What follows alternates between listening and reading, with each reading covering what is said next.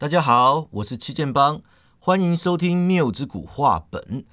今天要跟大家分享的是一个发生在谬之谷大学的故事。谬之谷是家超普通、超平凡的大学，就是那种如果你过去几年没有在考大学的话呢，根本就不会听过的那种大学。他每天在烦恼的都是大学日常的问题。比方说是招生啊、经费啊、评鉴啊，或是倒闭之类的问题。那家长呢，当然也是很大的问题来源之一啊。信评会更是经常在召开，偶尔还会有老师跑去选立委，校长也可能去当行政院长啊。当然，这种种问题里面，最基本的还是招生的问题。所以学校的教职员工啊，每天都在想办法吸引新兴学子来他们学校上课。缪之谷大学的王校长呢，是个类似喜剧演员的存在。他经常跟人说呀：“啊，这个缪之谷的缪啊，是缪斯女神的缪，绝对不是荒谬的谬啊！”哎，只是不管他如何辩解啊，这话都会给人一种“此地无银三百两”的定论。王校长本来以为呢，管理大学就是要处理上面提到的那些问题。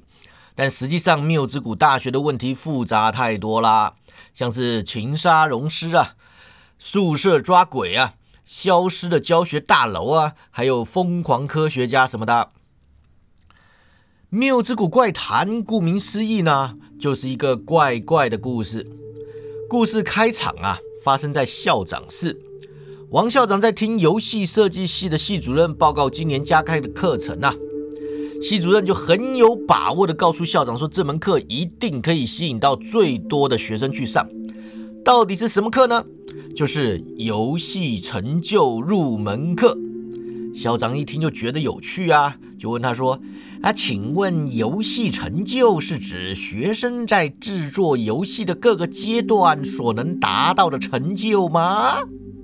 系主任就摇摇手指头说：“No, no, no。”这堂课啊，是在教学生如何解开电玩游戏中的成就。校长说：“哈。”系主任马上就解释啦：“电玩游戏的成就啊，就是说啊，你每个游戏达到一定的目标后呢，荧幕右下角或者右上角就会跳出一个小框框，上面就会写了一些你也看不懂的小字啊，反正呢，就是解开了某个成就了。”像是杀了一百只史莱姆啊，就会解开这个史莱姆屠夫的成就啊；或是攻略了十个女角啊，就可以得到鬼畜淫魔的封号之类的。校长点头说：“哎，我知道游戏成就是什么。你说你们系要教这个啊？”系主任就说了：“嗯，当然教啊，这肯定热门的啊。我跟你说啊，我们系上的林教授啊，本来就是电玩达人。”让他来开这门课是没话说的。然后我还计划请几个知名电玩直播主来当客座讲师，每一个都粉丝破百万啊！我知道其中有人还达成过《吉他英雄二代》的铁膀胱的成就，这是超强的呀！校长就摸摸脑袋想了一想啊，他就说：“呃，听起来不错啊，应该会很热门。”啊，你刚刚说有鬼畜淫魔的游戏是哪一款呢？系主任就贼兮兮的笑着说呀：“我，那是一款拔 game 嘛，我晚点寄链接给你啊。哎，所以这门课可以开啊。”校长说：“哎，开，你跟公关处讨论一下啊，发个新闻稿，让大家知道我们学校有这门课，我觉得会有搞头啊。”说不定就能吸引学生入学啦！哎，顺便请问一下呀，什么叫做 bug 吗？哎，系主任就开启了教学模式啊。呃，自从几十年前电玩开始兴起后啊，日本就出现了一种独特的游戏类型，叫做 H game。H game 啊，就是我们所谓的绅士游戏啊，就是男人的浪漫啊。就是有很多日式画风美少女马赛克图片可以看的那种游戏啊，而 H game 本身呢，也分很多不同的类型，比较高级的名作呢，就是恋爱养成游戏，哎，就是加入 RPG 要素的作品啊。那所谓的 bug game 呢，就是让玩家打开游戏啊，直接快转到重点场景，然后啊，拔出自己的兵器来打一枪啊，打完就可以关掉的 game。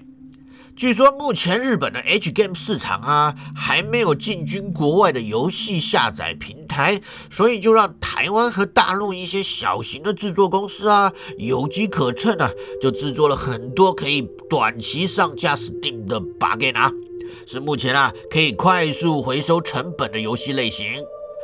系主任离开后啊，秘书就开门进来。王校长一看到是秘书呢，整个人都阴沉了下来。他比个手势，要秘书关门呐，然后才小声的问他怎么样啦。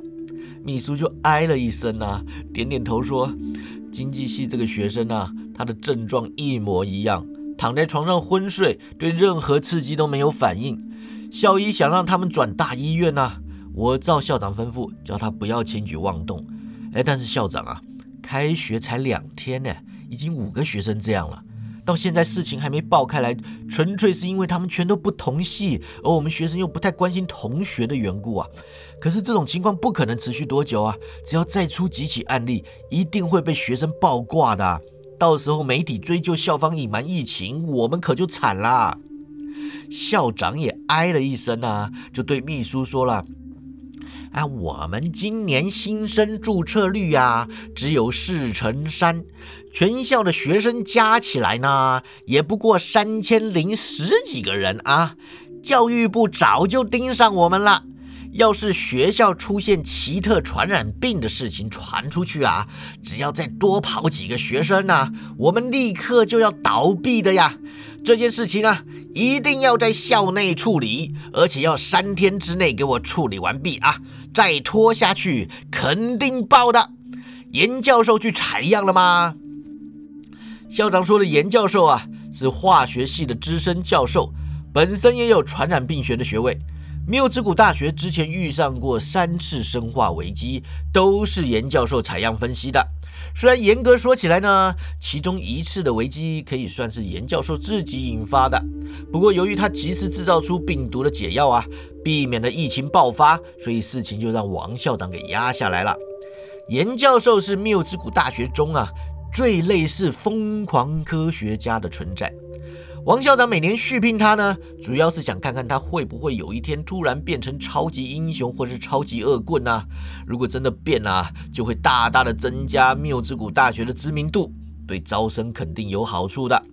两年前，王校长在跟严教授喝酒的时候问过他呀，他说：“老严呐，你既然是疯狂科学家，有没有想过要征服世界呢？”啊，当时严教授就回答啦。哦，有啊，呃，偷偷告诉你哦，你可别跟别人说啊。我最近参加了一个匿名互助会呀，成员都是征服世界失败的坏蛋呢。哎，每个人的故事都比电影还精彩啊，可惜我不能跟你说。啊！之后校长啊，有派人跟踪严教授，想要确认是不是真的有这么酷的匿名互助会啊。但是严教授总是有办法摆脱跟踪的人。失败几次后呢，这件事就不了了之。话说校长室里啊，秘书回报说，呃，五个学生严教授都采样过了。他说，如果是病毒感染的话呀，今天就会有初步报告。我请他一有消息立刻跟校长室联络。王校长深吸口气呀，一边想就一边说了：“事关本校存亡，可谓刻不容缓呐！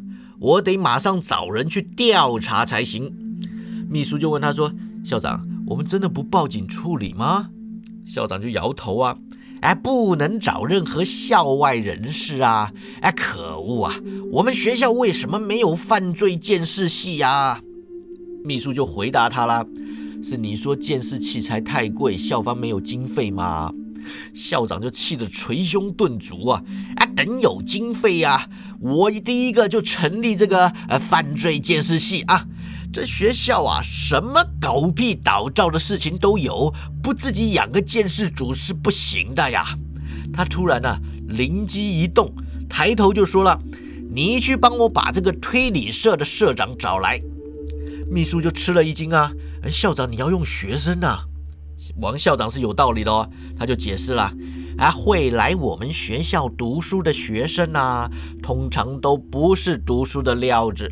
就算我们真的有犯罪见识系呀，学生八成也只是看过 CSI 影集的程度。但你知道真正有专长的学生是哪些人吗？啊，就是混社团的那些吗？因为社团呐，是学生真的有爱、有热血才会去搞的。所以我们的摇滚社呀，可以参加跨年演出；动漫社就是宅气冲天呐；扯铃社可以出国比赛；而那个史诗人社呀，可以倒社倒到连社办都消失不见了。推理社我记得是上个学期才成立的，就算他们只是在玩密室逃脱呀，至少也有在训练推理能力。你去把社长给我找来啊！话说那秘书三步并作两步啊，急急忙忙冲出去找人，不到十分钟呢，就带了一个一百八十公分高的型男学生回来。王校长眼睛一亮啊，发现这个学生气质出众，体格壮健，外形俊朗，是相貌成熟啊，跟他印象中的大学生差很多，简直像从韩剧里走出来的人物。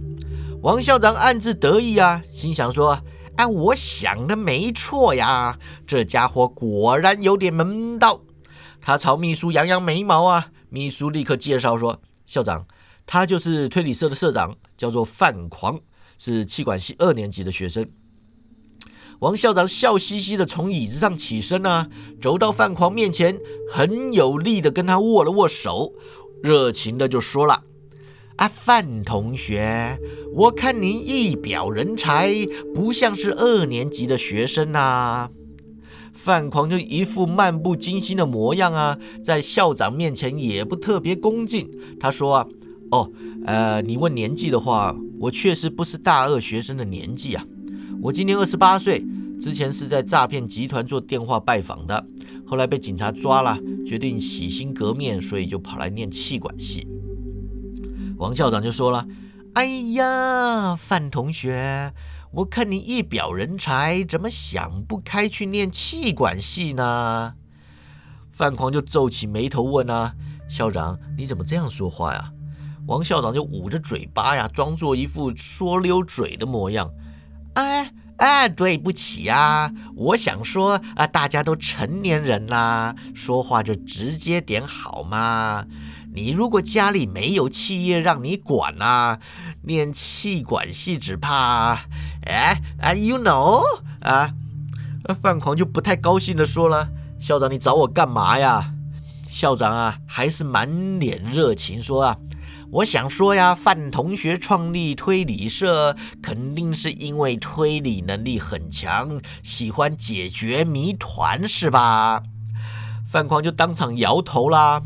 我去年看上了个妹啊，她很喜欢推理小说，所以我就创立推理社来把她呀。后来没把到啦，我就想要解散社团，结果课外活动组居然跟我说啊，只要社团还有社员就不准解散，还逼我啊一定要当社长。我说校长，你可不可以帮我个忙啊，让我解散推理社呀？王校长啊答应的非常爽快，啊行，你帮我解决一件事情。我就让你解散社团。范狂眯眯眼啊，满脸怀疑的看着校长。你答应的这么爽快，其中一定有诈。校长忙摇头啊，啊，没有诈啦，怎么有诈呢？我只是有求于你而已嘛。于是校长就把两天之内有五个学生昏迷的疑似不明病毒感染事件说给范狂听。范狂听完就大吃一惊啊！学校有病毒，你们居然隐瞒疫情，不报警处理？我不管你们啊！我要回家躲起来了。这年头啊，连上学都要冒生命危险的。校长就说了：“啊，学校倒了，你就算白读啦，那气管系的学位就没有了。”范狂想都不想就说了：“我家又没企业让我管。”气管系念的也是白念，这话可是你说的啊！校长就求他啦，哎，我每天都说很多话，你不用全部都放在心上啊。话说呀，不要问学校能为你做些什么，问问你能为学校做些什么。哎，不不不不不啊，那是瞎说啊，那是废话呀，你不用管他。我说你这个学期啊，挑五个学分出来，我无条件让你过，不够啊，十个还不够啊，你太贪心喽。哎，这样好了，游戏设计系啊。要开一堂游戏成就入门课，哎，超级抢手的，你帮我，我就帮你挤进去。范狂就感兴趣了，哎呦，我听说他们会找百万直播主来当客座讲师，哎，校长就说了，哎，解过铁膀胱的那个啊。范狂就挣扎了一段时间呢，最后点头说，啊，好吧，每一次看到游戏有成就没解完呢，我就觉得浑身不对劲。校长就竖起大拇指啊！哎，我就欣赏你们这些电玩宅呀，为了游戏连命都可以不要了。范光说：“这是男人的浪漫呐，你要我怎么帮你啊？”校长就眉开眼笑着说了：“哎，我们请化学系的严教授裁剪发病的学生啊，很快就会有初步的结果。我要你跟他合作呀，查出事情的始末。”哎，说故事就是这么巧啊！严教授就会选在这个时候敲门进来。校长一看到严教授啊，立刻就迎上去说了：“啊，老严呐，结果怎么样啦？”严教授就笑着说了：“哎，好消息哦，是病毒啊！我在他们身上都检测到一种未知病毒啊。”校长说：“哎，这怎么会是好消息呢？”严教授就耸耸肩说了。我检查它呀，就是希望能测到病毒嘛。啊，结果符合我的期待，当然是好消息喽。校长就说呀：“哎，你这个反社会分子啊！”严教授就说啊：“哎，我没说我不是啊，你这个雇佣反社会分子的混蛋。”他们呢，接下来就开始讨论该怎么做啦。首先呢，必须查出五个学生是怎么染病的。其次啊，要查出这是什么样的病毒。第三呢，要弄清楚有多少人已经感染了。范狂理所当然的就说了：“要知道有多少人感染了，当然要做全校普筛。”校长立刻就摇头啊：“我普筛你个鬼呀！我们就是不要让大家知道有这件事嘛。况且要筛还得有试剂呢。”严教授就说了：“病毒已经找出来了。”试剂啊，我今天晚上就能做给你啊，只是化学系的经费有限呐，我只能做三十七份。范狂就说：“哎，三十七这个数字未免也太明确了点吧？”校长就大声思考啦：“哎，试剂有啦，就得想想怎么骗学生来受检呐。我看看啊，呃啊，还是搬这个游戏成就入门课出来吧。想修这门课啊。”就得先来接受严教授裁剪，你掰个研究名目出来啊！明天就把参与研究同意书啊，连同事迹一起交给我。哎，范同学，你呀负责访问那五个学生的同学呀，找出他们之间的共通点啊，调查他们呢到底是怎么得病的。暑假两个月呀。他们不可能有太多交集嘛，大家加一下 line 啊，随时保持联络。于是范狂跟秘书啊，拿了五个学生的资料，开始调查他们近期内的交集。他们本学期和上学期呢都没有修同一门课，这点秘书早就确认过了。依照一般传染病的潜伏期来看呢，他们感染应该是暑假期间的事情。但是暑假学生的行程要查起来就有点棘手了。幸亏范狂待过诈骗集团呐，法律跟道德观念都很稀薄，不太在乎侵犯隐私权之类的小事。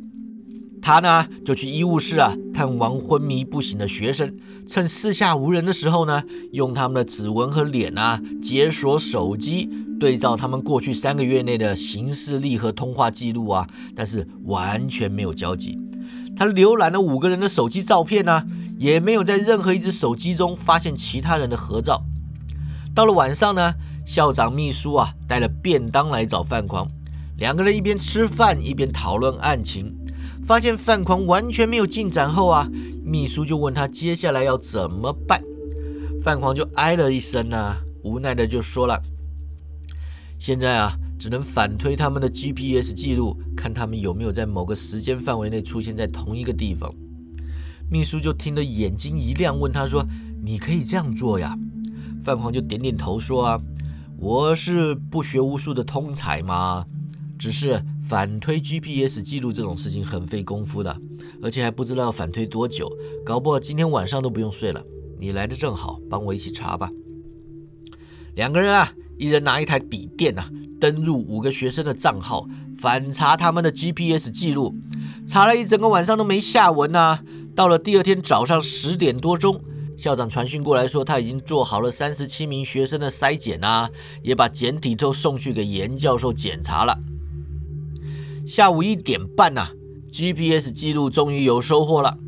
五个昏迷学生在暑假前一天晚上七点左右的时候啊，都曾经经过学校后山的树林。范狂拉起秘书啊，往外就走，边走边说：“去现场看看吧。”再不出门走走啊，我都要睡着了。他们穿越校园呢，往后山走去。但是啊，在经过文学院教学大楼的时候，听见有学生尖叫啊。范狂和秘书就往发出尖叫声的教室跑去啊。刚好看见严教授也从对面跑过来。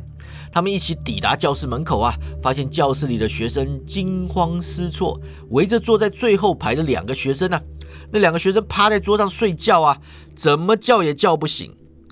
秘书就把在上课的老师拉过来啊，问他是怎么回事。老师就说了：“我带着学生练课文啊，发现那两个学生上课睡觉，我叫同学叫他们起来啊，结果发现他们已经昏过去了，踹都踹不醒。”秘书上前安抚学生啊，打电话请医护室的校医过来。严教授突然用力拍手，叫道：“说我知道了。”范狂连忙把他拉到教室外面，问他说：“哎，小声点啊，你知道什么了？”严教授就说：“呃，本来我只是怀疑呀，现在我有七分把握了。你看，其他学生的桌上都有课本啊，都在念书啊，都没事的。那两个睡着的同学呀，桌上都没有课本吗？表示他们都没有在看书啊。你听出我在说什么了吗？”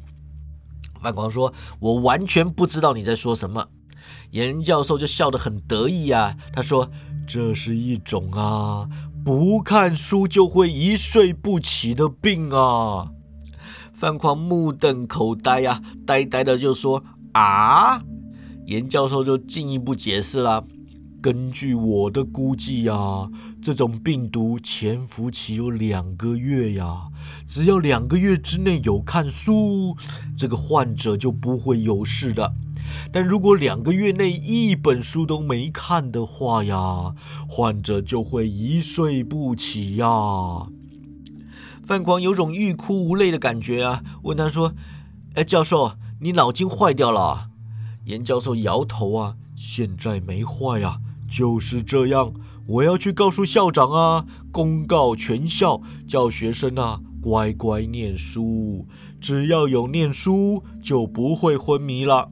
如果两个月啊都没看一本书，那就会一睡不起呀。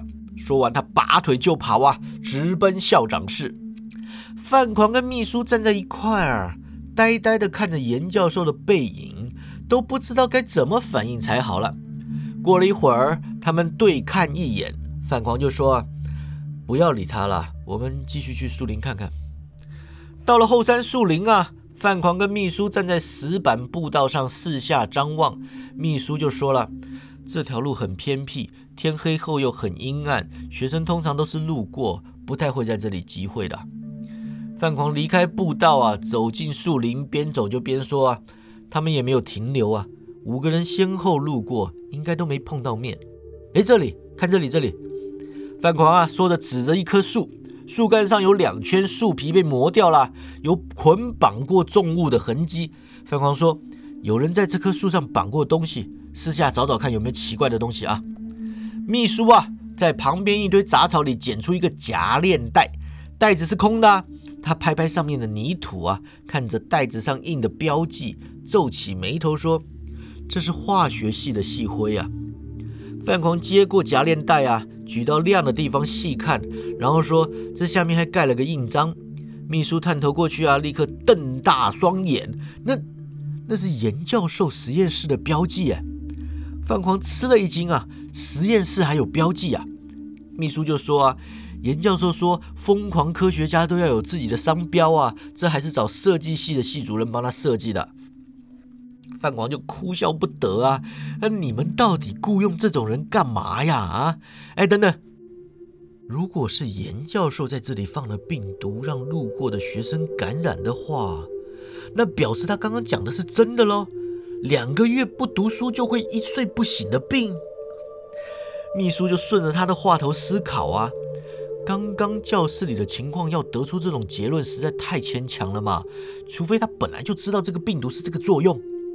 范狂就拔腿就跑啊，边跑边说：“你打电话给校长啊，叫他拦着严教授，别让他走了。”秘书打电话落后了一段时间呢，没多久就追上来说：“校长说严教授没去找他。”范狂立刻转弯啊，改往化学系大楼跑。他说：“叫校长去严教授的实验室跟我们会合。”五分钟后，他们闯进严教授的实验室啊，发现校长已经在里面等了。校长说啊，哎，他不在这里呀。呃，助教说他刚刚回来拿了东西，又跑出去了。范狂就问校长啊，那个检测的结果出来了没有啊？校长点头说啊，哎，比例很低呀，三十七个学生里面啊，只有三个人有。范狂就对秘书说啊。你马上去找他们出来，叫他们拿本书看啊，看完为止啊。秘书离开后啊，校长就问他说：“哎，你真的相信严教授的说法吗？”范狂就说：“啊，他是你养的疯狂科学家呀，你觉得可不可信啊？”校长就问了：“那他会去哪里了呢？”范狂就一边想一边说：“呀。”他选学期结束前一天晚上在僻静道路上释放病毒啊，表示他只要感染少数人嘛。现在感染比例低是因为还在人体实验阶段呢。如今证实了病毒有效，他的下一步应该就是要大规模释放病毒了吧？校长就说：“哎，他早上回报的时候说呀，病毒应该是空气传染的，哎，所以哎要呃哎中央空调系统。”他拿出手机啊，打开一个档案，画面显示出学校的管线图啊，上面有三个红圈。他说啊，幸好啊，这不是我第一次遇上空气传染的生化危机了。要从中央空调释放病毒啊，最好的地点就是这三个通风口。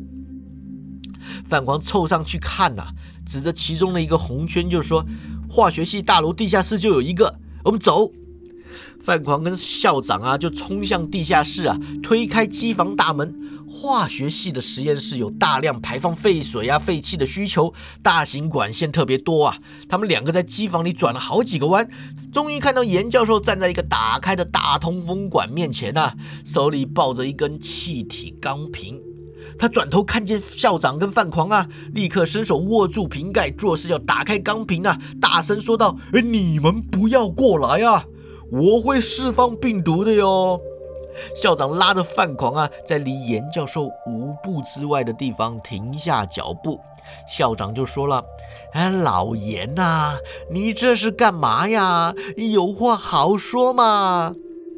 严教授就说了：“校长，我这样做也是为了学校好啊。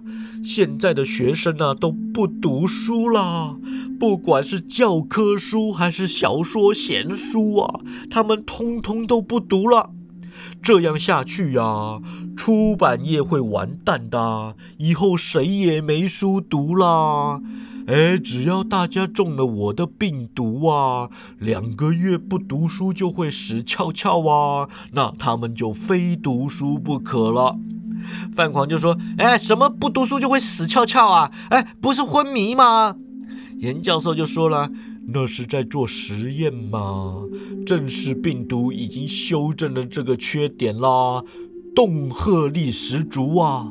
只要我释放这个病毒啊，以后学生都会主动念书啊！对招生肯定有很大的帮助啊！这是我第一次想为缪兹谷大学做点事，你不要拦着我呀！校长就问说：“哎，老严呐，哎，那那昏迷的学生怎么办呐？”严教授就回答啦：“那个我有解药的吗，他们七个学生都不会有事啦。我已经做好了安排，病毒释放事件最后会被怪在圣战组织头上吗？不会牵扯到我们学校的啦。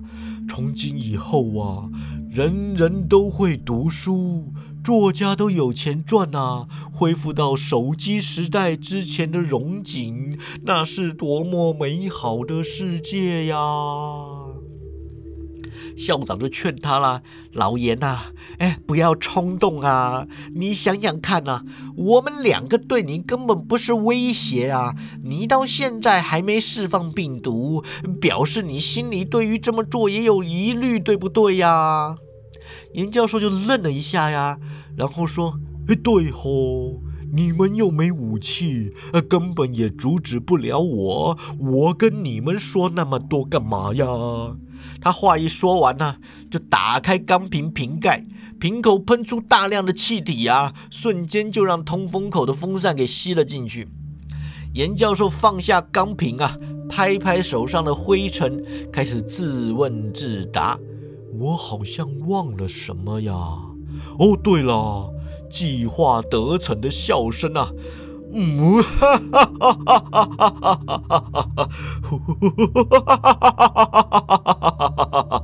校长回过神来啊，拿出手机要报警。严教授立刻走到他面前说：“哎，你报警抓我呀？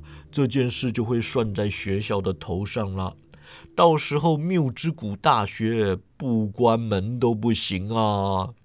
他从口袋里拿出一个药瓶啊，递给校长，又说了：“这是原始病毒的解药啊，拿去救醒那几个学生啊！